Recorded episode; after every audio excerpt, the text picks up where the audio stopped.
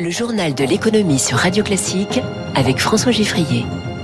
Avec Ophi Invest, une nouvelle dimension pour l'avenir. Économie au scanner de Radio Classique, trois titres. Le cartel du pétrole veut refaire monter les prix, annonce surprise hier. La légère embellie du marché automobile français, on verra pourquoi. Et puis l'avenir de la CGT, ligne dure à l'extérieur, mais promesse d'un fonctionnement moins vertical à l'intérieur. Radio Classique. Le marché ne s'y attendait pas. La preuve, les cours ont bondi cette nuit après que les pays membres de l'OPEP+, le cartel des producteurs de pétrole, ont annoncé que leur production quotidienne allait baisser 500 000 barils de moins rien que pour l'Arabie Saoudite en mai, 1 100 000 barils au total, puis 1 600 000 barils de moins en juin, toujours en termes de production quotidienne. Il faut dire que les cours du baril de pétrole qui avait explosé au début de la guerre en Ukraine à plus de 120 dollars étaient depuis cet automne autour de 80 dollars. L'OPEP+, reprend la main, analyse Benjamin Louvet, directeur des gestions matières premières chez Ophi Invest Asset Management. C'est une décision qui est une vraie surprise puisque aucun analyste ne prévoyait une baisse. L'OPEP rentre dans une stratégie de conservation et de préservation de ses prix de vente en baissant a priori la production de pétrole au cas où la demande baisserait. Elle le fait aussi peut-être dans une autre optique, c'est que on le voit bien aujourd'hui, les possibilités d'augmenter le pétrole ailleurs sont relativement limitées. Le gros concurrent ces dernières années des pays de l'OPEP, c'était les pétroles de schiste américains.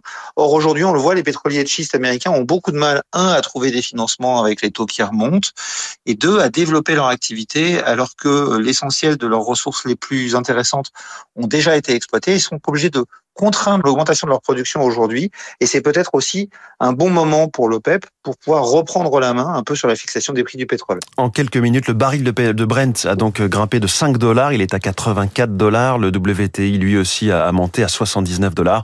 Sur les marchés financiers, en ce moment, le cours du Nikkei est à la hausse, plus 1,5% et l'euro vaut 1 dollar 0,794.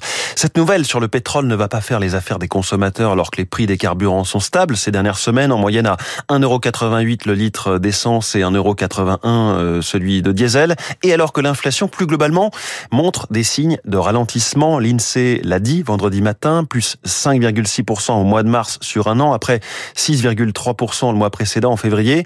En revanche, on retient le chiffre de la hausse des prix alimentaires. Ça s'accélère encore, plus 15,6% sur un an.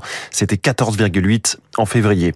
Cette fois, peut-on commencer à se réjouir du côté de l'industrie automobile? Huitième mois consécutif de hausse des immatriculations en mars, toujours loin des niveaux d'avant Covid, mais tout de même, la progression est plus nette sur le mois écoulé que lors des précédents, plus 24%. Quelques explications de Flavien Nevy, économiste et directeur de l'Observatoire CTLM. Cette hausse, elle est aussi liée à la livraison des véhicules qui ont été commandés au cours des mois précédents et qui n'ont pas pu être livrés dans les temps à cause de la pénurie de semi-conducteurs qui a beaucoup impacté l'industrie automobile. Donc aujourd'hui, on assiste à des livraisons de voitures qui ont été commandées il y a déjà longtemps. Et c'est vrai qu'on regarde avec plus d'attention les prises de nouvelles commandes où là, effectivement, on constate quand même qu'il y a un petit ralentissement qui est lié à l'activité économique qui est plus faible que l'an dernier. Il faut rappeler que très peu de particuliers achètent une voiture neuve en France chaque année. Hein, l'année dernière, on était à 2,5% des ménages, alors qu'au milieu des années 90, on était plutôt à 8% des ménages qui achetaient une voiture neuve chaque année. Donc on va surveiller ce critère avec beaucoup d'intention. Dans le domaine des transports, une nouveauté prochainement, ou plutôt la fin d'une ère assez courte, celle qui aura vu des milliers de trottinettes électriques en libre service sur les trottoirs et les places de stationnement parisiens. L'issue du référendum local voulu par la maire, Anne Hidalgo, a donné raison aux opposants à ces engins électriques à batterie. Les trois opérateurs Lime et Tir n'auront plus fin août que la location de vélos à proposer. Interrogation donc pour l'avenir de leurs 800 salariés.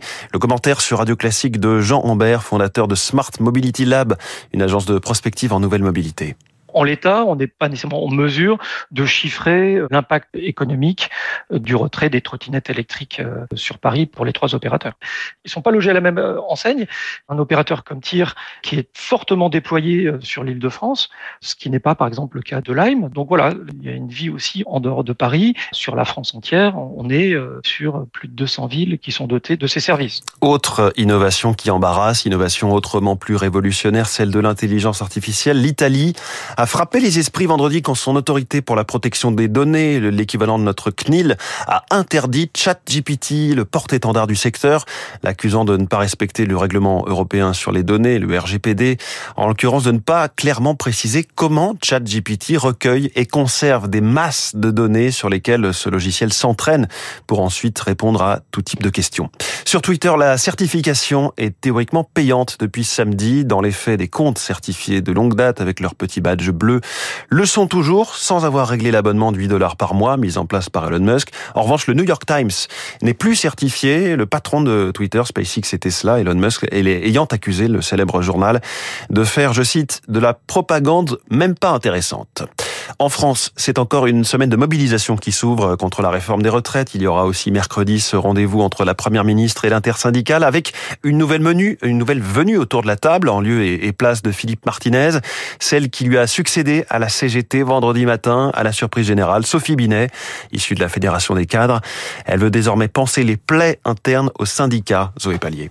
Il faudra tirer des leçons de ce congrès, prévient le chef de la CGT Bouches-du-Rhône, Olivier Matteux, partisan d'une ligne dure et candidat déçu au poste de secrétaire général. Premier signe de rassemblement, l'équipe qui entoure la nouvelle secrétaire générale Sophie Binet, dix personnes aux sensibilités différentes, plus représentatives que la précédente, une synthèse quasi idéale, estime un membre de la commission électorale. La nouvelle direction, elle, promet davantage de démocratie interne, moins de verticalité.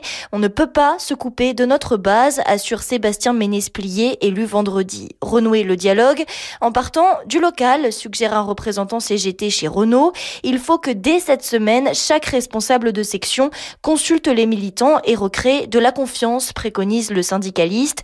Le mouvement contre la réforme des retraites va nous aider, estime un autre. Plus que jamais, il faut rester unis car le gouvernement mise sur nos divisions, conclut Sophie Binet. Zoé Pallier.